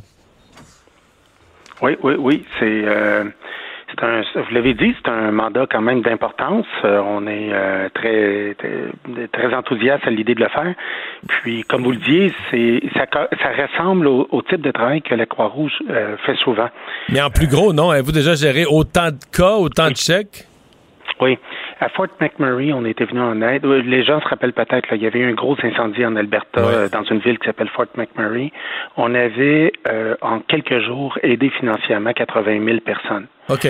Le, le gouvernement estime qu'il va y avoir 65 000 personnes probablement éligibles à leur programme. Alors, en termes de volume, on l'a déjà fait. Puis on l'a fait plus qu'une fois sur des volumes plus petits. On nous, au Québec, on l'a testé pour la première fois aux inondations de 2017. On a aidé, je pense, 400 000 familles. On l'a refait euh, en plus petite quantité à la tornade qui avait frappé Gatineau en 2018. Puis on l'a refait l'été passé aux inondations qui ont frappé à nouveau le Québec là, en 2019. OK. Puis là, on était à au-dessus de 15 000 personnes. Fait qu'on on sait comment le faire. On l'a fait souvent. Comment vous vous y prenez? Parce qu'un des buts du gouvernement, c'est, puis on le comprend, on veut que l'argent soit rapidement disponible. On veut pas que les gens remplissent des formulaires puis qu'il y ait le chèque, euh, le chèque à Noël. On veut que l'argent soit rapidement disponible. Comment vous faites pour concilier cette, rapidité d'action-là avec un minimum de vérification? Parce que ce sont des fonds publics, puis des gens pourraient être tentés euh, ben, des, des, de, de, de, se faire passer pour quelqu'un d'autre, ou de jouer un jeu, ou de s'inventer un personnage pour aller chercher le chèque. Ça, ça on, a, on, a, des systèmes qui sont principalement électroniques pour ça, en grande partie. C'est-à-dire que lorsque jeudi, parce que le programme, on va rappeler aux gens qu'il va être disponible jeudi, sur le site de Service Québec, les gens vont pouvoir cliquer sur le programme qui s'appelle Programme d'aide temporaire aux travailleurs. S'ils cliquent là-dessus, ils lisent le programme avec toutes les indications du ministère, puis à la fin, ils cliquent sur un lien qui mène sur la Croix-Rouge. Alors, lorsque les gens arrivent sur notre page, ils vont avoir certaines informations de base à rentrer dont leur identité. Nous, on a des moyens électroniques de valider. pour l'immense majorité des gens s'il y a bel et bien un monsieur Mario Dumont qui habite à telle adresse puis qui a euh, qui dit ce qui existe. Fait qu'on peut le vérifier pour l'immense majorité des gens. Et qu'est-ce qui va vous dire que ce qu'est-ce qui va vous dire que ce Mario Dumont à cette adresse euh, a vraiment eu l'obligation de se placer en isolement là, parce qu'il revient de voyage ou peu importe la raison, mais que pour protéger ses collègues de travail, là, il est dans cette catégorie des gens qui a dû se mettre en quarantaine? Dans le formulaire du ministère, il y a quand même beaucoup de questions à répondre parce qu'une fois que les gens ont cliqué sur la page de la Croix-Rouge, on prend ces informations, on, vérifie que vous existez bien. Après ça, on vous envoie le formulaire du ministère avec une série de questions. Là-dessus, vous devez, euh, sur certaines questions, être prêt à fournir des pièces d'identité. euh, euh, des, des preuves, par exemple, que vous êtes bien en isolement, ou etc. Le, le ministre les a décrits hier. Là. Et par la suite, si vous rencontrez toutes les conditions, nous, on est prêt à faire un virement bancaire rapidement dans votre compte. Rapidement étant? 48 heures ouvrables, deux jours. Donc, quelqu'un donc, quel- quelqu'un qui jeudi, là, le premier jour où ça va être en ligne, donc c'est après-demain, quelqu'un qui va euh, sur le site pourrait, mettons, deux jours, disons peut-être deux jours ouvrables, le lundi prochain avoir son chèque? Lundi au mardi, puis ça sera pas des chèques, ça va être un virement. Ouais, un virement, je comprends, je comprends, je comprends, un virement. C'est plus rapide, on sauve la poste. Je comprends. Puis t'as pas besoin d'imprimer les chèques, puis t'as pas besoin de les mettre dans les enveloppes, fait que ça va beaucoup plus vite par virement. Et, et dans ce cas-ci, ce que je comprends, c'est que vous n'avez pas non plus à établir un montant en fonction de ceci ou de cela. Le gouvernement a procédé par montant fixe. Avec le, le- a, a pris le montant maximum de l'assurance chômage, puis a dit ça va être ça. C'est exactement ça, 1146 par travailleur pour deux semaines. C'est un montant fixe, fait que ça rend ça beaucoup plus facile. Puis le, le raisonnement du gouvernement, c'est que par après, nous, on envoie la liste puis les rapports au gouvernement. Si- nous, on a validé que le bénéficiaire existe vraiment. Mais après ça, euh, vous savez, tout le monde fait un rapport d'impôt, tout le monde, euh, ça va être à vous de, si vous avez, si vous avez commandé un chèque auquel vous n'aviez pas droit, euh, le gouvernement va avoir tout le droit de faire les vérifications par la suite. Oui, je comprends. Et de, à ce moment-là, de, de, de, courir après son argent pour ceux qui auraient, qui auraient mal agi.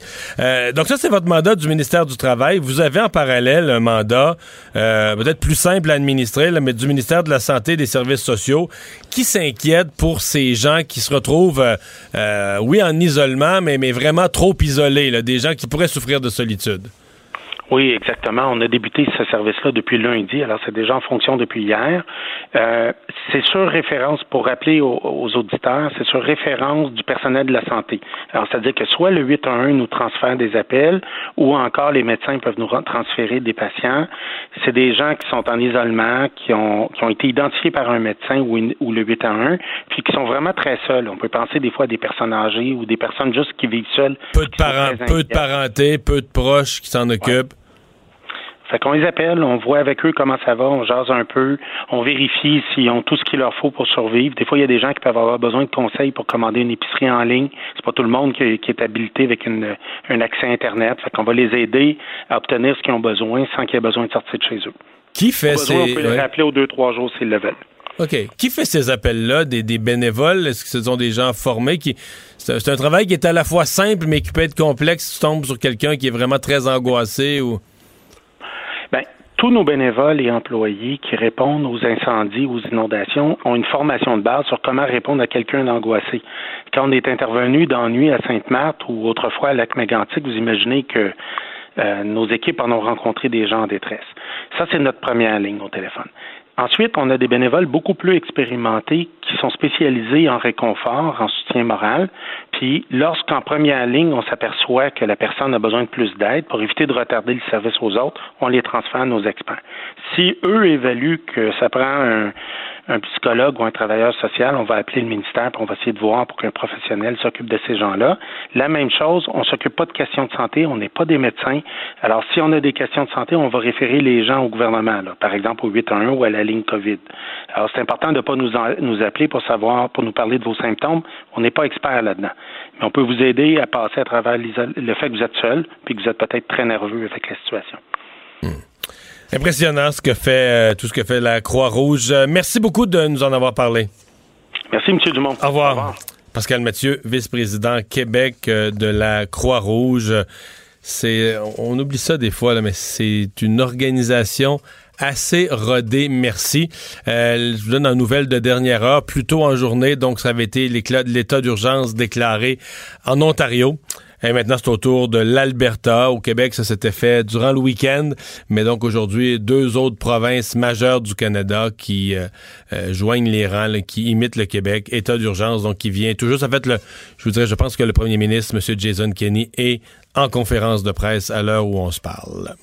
On va aller à une pause. On va parler avec Emmanuel Latraverse au retour. Pendant que votre attention est centrée sur vos urgences du matin, vos réunions d'affaires du midi, votre retour à la maison ou votre emploi du soir, celle de Desjardins Entreprises est centrée sur plus de 400 000 entreprises à toute heure du jour. Grâce à notre connaissance des secteurs d'activité et à notre accompagnement spécialisé, nous aidons les entrepreneurs à relever chaque défi pour qu'ils puissent rester centrés sur ce qui compte, le développement de leur entreprise.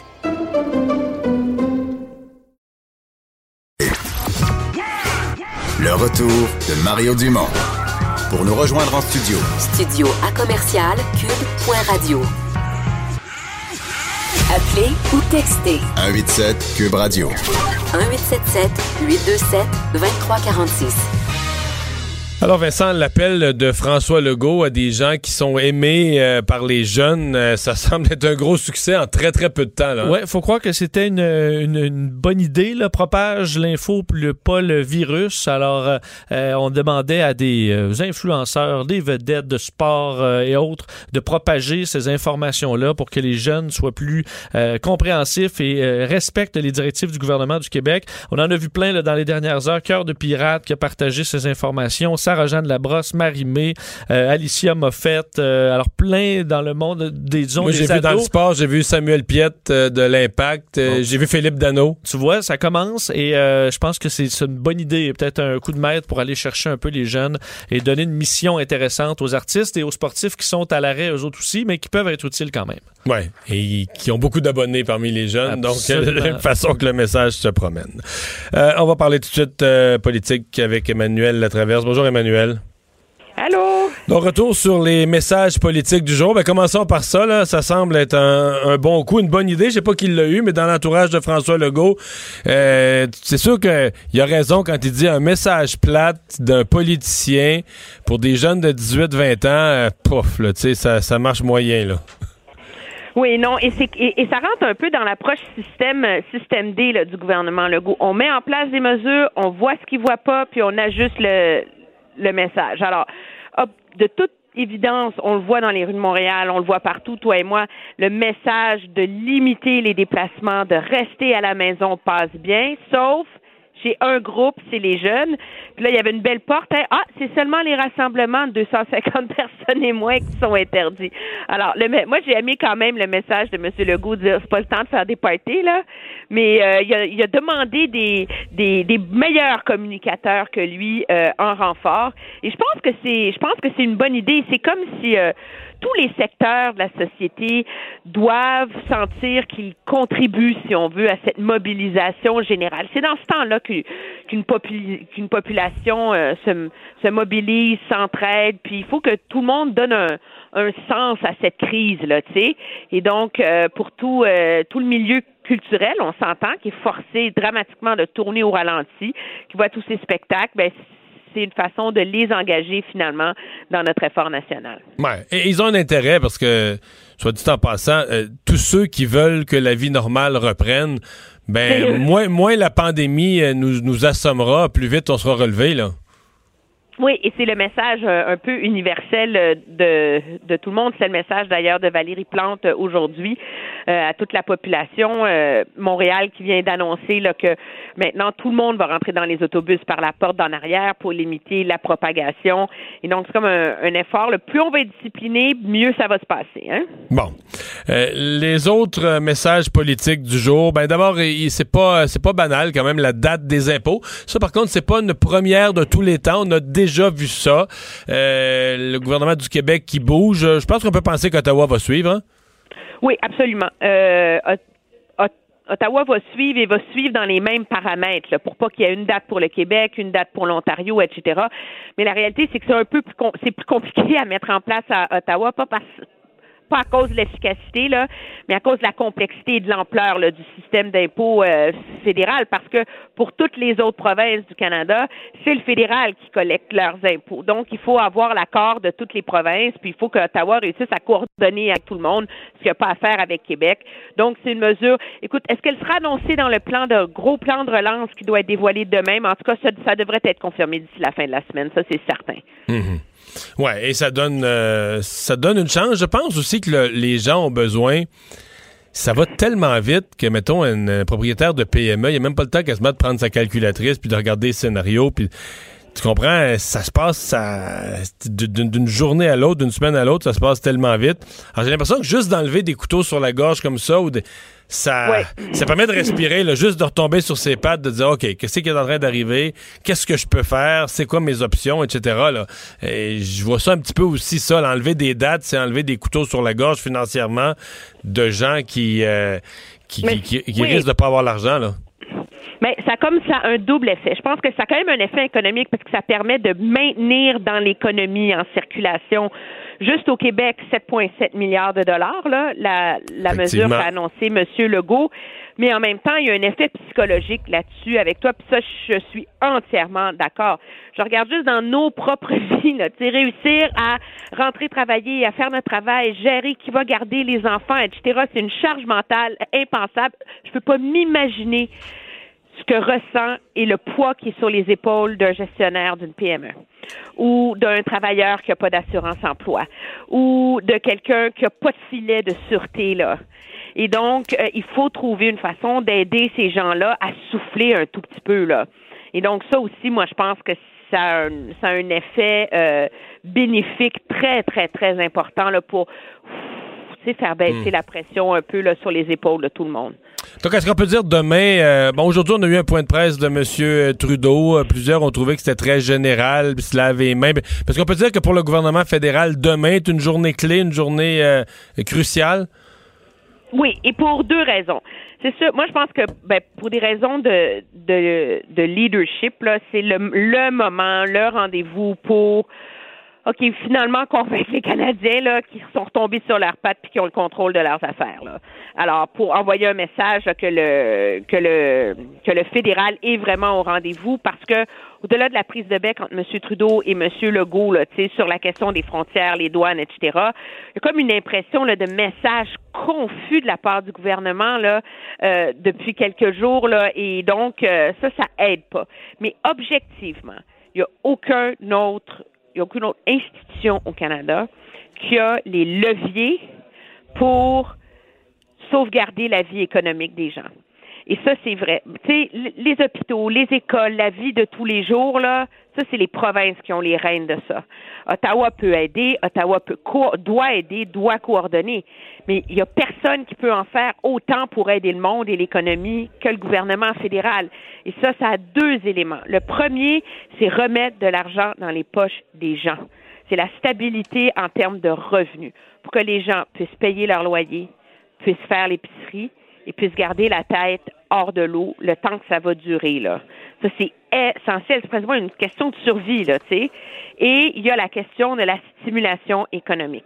Quel mécanisme mettre en place pour venir en aide aux entreprises. Il y a une expression que on va entendre de plus en plus dans les prochains jours, c'est l'idée de construire un pont. On n'est pas dans des mécanismes de stimulation économique euh, pour inciter les gens à dépenser, etc., comme dans la crise de 2018. Il faut construire un pont entre l'avant et l'après COVID-19. Et ça, ça implique de mettre en place des mesures qui vont être efficaces, mais ponctuelles en même temps. Là. Alors, des mesures de revenus, des mesures qui peuvent être déployées super rapidement, là, pour que les chèques rentrent là, au poste, là, le plus vite possible. Ça, Ot- Ottawa, ils ont tout ce qu'il faut. Là. Ils ont l'assurance emploi, ils ont le régime de pension du Canada, il y a l'allocation canadienne pour enfants. Tu sais, les chèques, les mécanismes, les adresses, tout est déjà dans le système. Alors, c'est vraiment très important il y a beaucoup, beaucoup euh, de poids, là, je pense, objectivement, là, sur les épaules du gouvernement euh, Trudeau pour demain. On parle d'un plan là, qui risque de dépasser les 20 milliards de dollars. Merci, Emmanuel. Ça me fait plaisir. Au revoir. Et donc, si on résume euh, toute cette journée, euh, Vincent, d'abord euh, l'Union européenne qui va fermer carrément ses frontières. Oui, euh, décidé à l'unanimité par l'Union européenne, fait par tous les pays membres, euh, euh, on interdit pendant 30 jours les entrées de personnes qui n'appartiennent pas au bloc là, de l'Union européenne pour euh, essayer de, de calmer un peu Par euh, la terre, tempête. par mer et par avion? C'est ce que je comprends. Alex, il y a quelques exceptions près, là, euh, mais c'est ce qu'on fait. Alors, on veut vraiment isoler l'Europe, alors que c'est quand même l'épicentre présentement euh, de, de la problématique. Alors qu'au Québec, on annonçait finalement 74 cas dans les dernières minutes. Là, Euh, et euh, bon, alors c'est un bond de 24 cas par- de- depuis hier.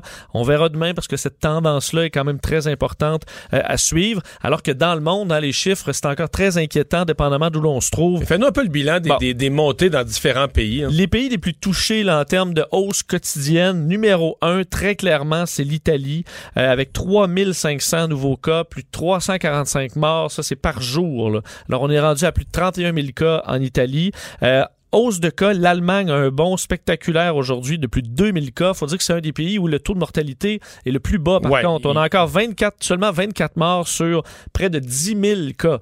Euh, alors, le système suffit encore en Allemagne, mais pour combien de temps avec cette hausse de cas si spectaculaire? Alors qu'en Espagne, c'est presque 2000 cas, le 1800 cas qui s'ajoutent, 191 morts. Là-bas, on a dépassé le cap des 500 morts et plusieurs pays là, qui sont au-dessus de 1000 par jour. Les États-Unis, l'Iran et la France qui sont au-dessus de 1000 cas par jour. C'est la situation actuelle. En vous rappelant qu'on retarde les impôts euh, au fédéral et au provincial. 1er juin pour la déclaration, 31 Le juillet. fédéral t'anticipe. Ça va être annoncé demain. Ben, on a dit qu'on allait emboîter le pas. Oui, on va donner pense, les détails demain. Ça devrait être le 1er juin où on verra le, dé- le détail. Mais euh, pour ce qui est du Québec, 1er juin, 31 juillet pour la déclaration. Deux provinces aujourd'hui qui ont quand même pris une décision majeure. L'Alberta et l'Ontario déclarent l'état d'urgence alors que la situation évidemment économique inquiète, mais sachez qu'aujourd'hui sur les marchés boursiers, c'était en hausse. Dow Jones presque 5% de gains, TSX 3 Alors un peu de vert, mais pour combien de temps? Alors qu'un plan de relance de 850 milliards de dollars sera demandé au Congrès américain, un immense plan donc euh, qui devrait peut-être aider, mais est-ce que ce sera suffisant? Alors voilà pour cette euh, journée euh, qui est pas finie. Remarquez, il y a des nouvelles euh, jusque tard le soir. Euh, on va avoir dans quelques instants, parce que vous avez peut-être vu qu'on a changé notre programmation. Euh, 16 heures, on fusionne les antennes, donc de LCN et Cube Radio. Vous aurez donc l'émission spéciale à LCN à 16 heures. Et moi, je vais être avec Paul Larocque immédiatement pour discuter. On s'arrête. Pendant que votre attention est centrée sur cette voix qui vous parle ici, ou encore là, tout près ici, très loin là-bas, Ou même très, très loin. Celle de Desjardins Entreprises est centrée sur plus de 400 000 entreprises partout autour de vous.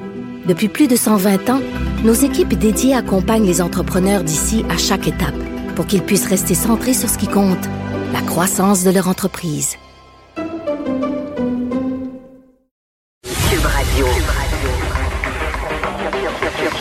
Cube Radio. En direct à LCN. Le commentaire de Mario Dumont avec Pierre Bruno. Précisément à 16 heures, notre couverture spéciale se poursuit sur les ondes de LCN. Je vous le rappelle, il y a maintenant 74 cas de coronavirus confirmés ici euh, au Québec. L'autre question, les écoles québécoises vont-elles demeurer plus long, fermées plus longtemps que ce qui a été annoncé initialement. Et aussi, en ce moment, les euh, artistes et influenceurs se mobilisent pour euh, sensibiliser les jeunes à la situation euh, actuelle.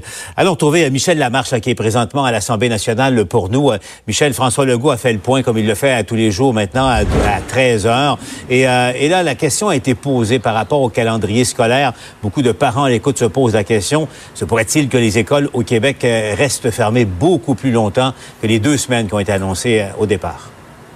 Bon, ce que M. Legault a dit cet après-midi, Paul, c'est qu'il y a un scénario qui est envisagé, le scénario le plus pessimiste. Ça amène la fermeture des écoles jusqu'à l'automne ou peut-être décembre prochain. Mais c'est le scénario le plus pessimiste. bonjour tout le Legault ce- explique euh, très clairement, Paul, que pour le moment, euh, l'école à la maison, ça fait pas partie des plans du ministère de l'Éducation. Et c'est très dur, selon le premier ministre, là, euh, de dire à ce moment-ci combien de temps les écoles vont devoir être fermées. On peut tout de suite l'écouter. Quand on gère bien une crise, faut avoir différents scénarios. Donc, dans les scénarios qu'on a, oui, c'est possible. Il y, a, un scénario un peu plus pessimiste qui nous amènerait euh, jusqu'à l'automne, jusqu'au mois de décembre. Donc, il ne faut pas exclure ça, mais actuellement, il y a beaucoup d'incertitudes. Je pense qu'il n'y a pas personne, même les plus grands spécialistes dans le monde, qui sont capables de dire ça va-tu durer euh, deux mois ou ça va durer un an? Il y a différents scénarios, puis nous, ben, il faut être prêt pour chacun de ces scénarios-là. On parlait des écoles, mais il y avait aussi un message particulier du premier ministre, Michel, à l'égard des, jeunes qui nous écoutent. Oui, effectivement, parce que M. Legault et M. Arruda, ben, ils ont constaté que les jeunes, Paul, les adolescents, écoutaient pas vraiment les consignes euh, du gouvernement. Et ce que François Legault dit, c'est qu'il faut vraiment éviter tous les rassemblements. Donc, les parties, à ce moment-ci, pour les ados, c'est terminé. Pourquoi? Parce qu'ils sont un vecteur de propagation très important et ils sont dangereux pour les gens plus âgés qu'ils aiment. Euh, voici le message que le premier ministre et son directeur de la santé publique ont livré. C'est pas le temps de faire des parties. C'est pas le temps de se rassembler. Faut garder nos distances. Et donc, je fais un appel spécial aux jeunes. On va lancer une campagne aussi. Propage l'info, pas le virus. Propage l'info, pas le virus. Donc, vous allez voir ça, là. Moi, habituellement, ma mère me disait, sors dehors, etc., va t'amuser. C'est assez rare qu'on dise aux gens de rester à l'intérieur euh, devant les écrans. Mais là, maintenant, que c'est de, ça peut être à la mode, transitoire,ment on peut le faire. Donc, j'invite les jeunes à utiliser les médias sociaux. Il y a plein de créativité qui peut être faite pour avoir quand même une vie pendant cette période-là. L'autre question euh, maintenant à Michel, c'est la décision euh, du fédéral de fermer les frontières, sauf celle avec euh, les États-Unis. Et là-dessus, là, pour une fois, François Legault et Justin Trudeau sont, semble-t-il, sur la même longueur d'onde. Oui, et ce qu'on comprend très bien, Paul, quand on écoute François Legault en parler, c'est que c'est Donald Trump dans tout ça qui est difficile à gérer. Il faudrait surtout pas que le président américain bloque les marchandises à la frontière si le Canada prenait une décision qu'il n'apprécie pas.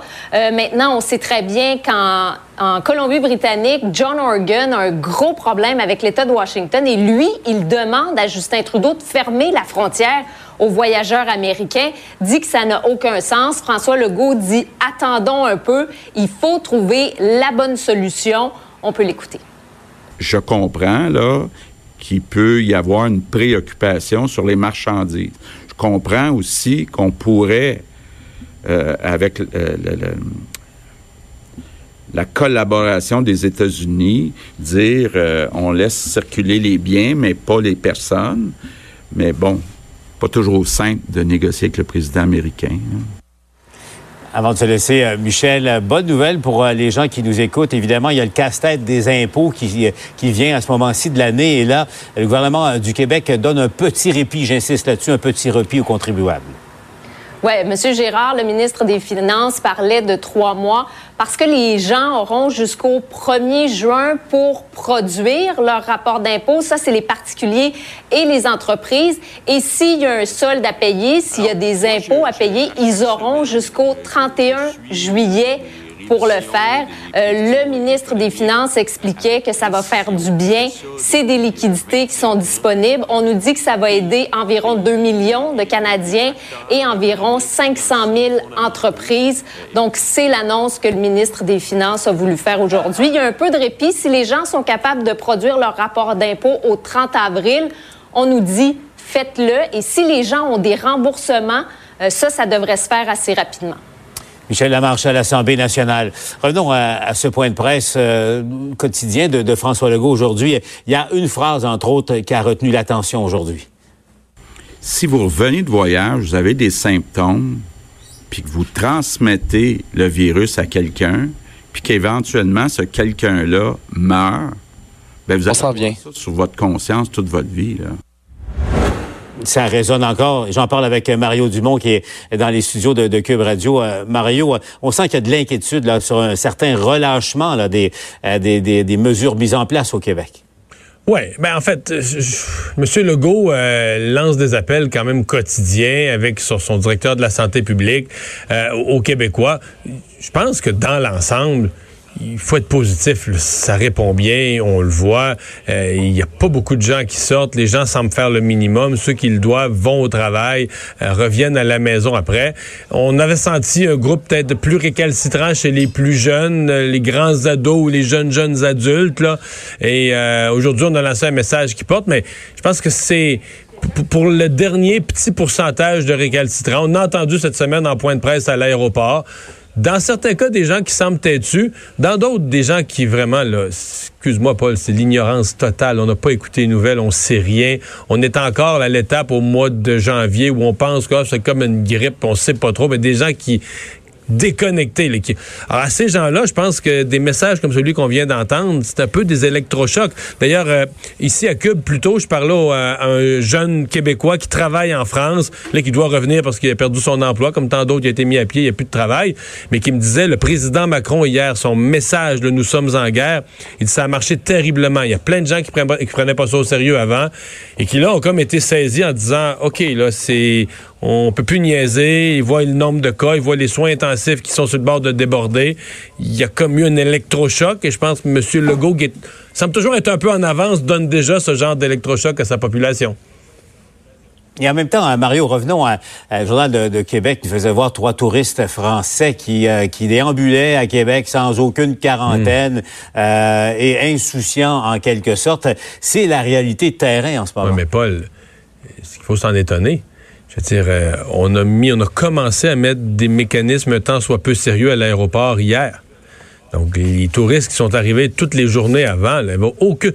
Alors, suis sûr, je blâme ces touristes-là, ils devraient s'informer. Mais je veux dire, en même temps, je les blâme, mais je les blâme pas. Je me dis, ils sont arrivés dans un pays, à l'aéroport, on leur a dit bienvenue. Au mieux, on leur a donné un petit bout de papier, un dépliant.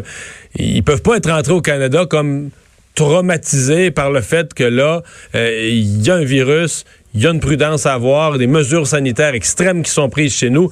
Ils peuvent pas l'avoir senti. Nos aéroports ne faisaient pas le travail au moment de leur arrivée. C'est aussi bête que ça, là.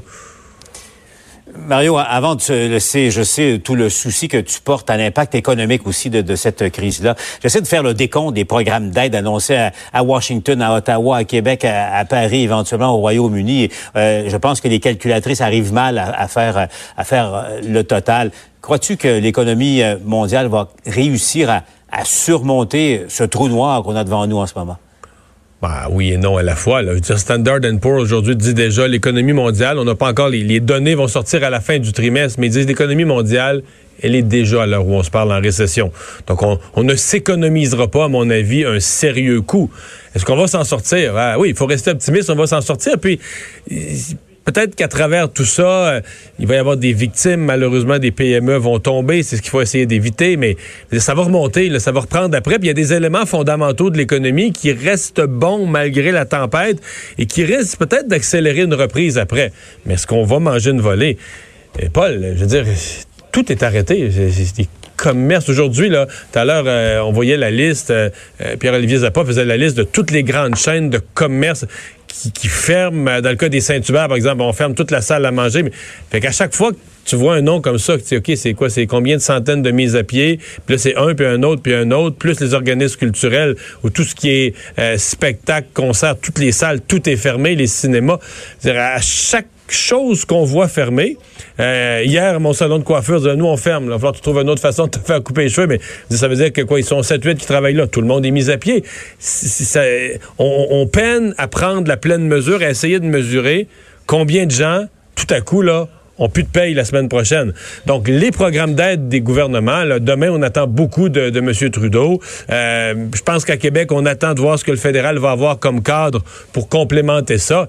Mais ils vont être fondamentaux là, pour euh, euh, le portefeuille des gens. Puis là, exemple, ce qu'on a fait aujourd'hui, Hydro qui dit qu'ils vont plus débrancher, euh, le gouvernement qui reporte le rapport d'impôt.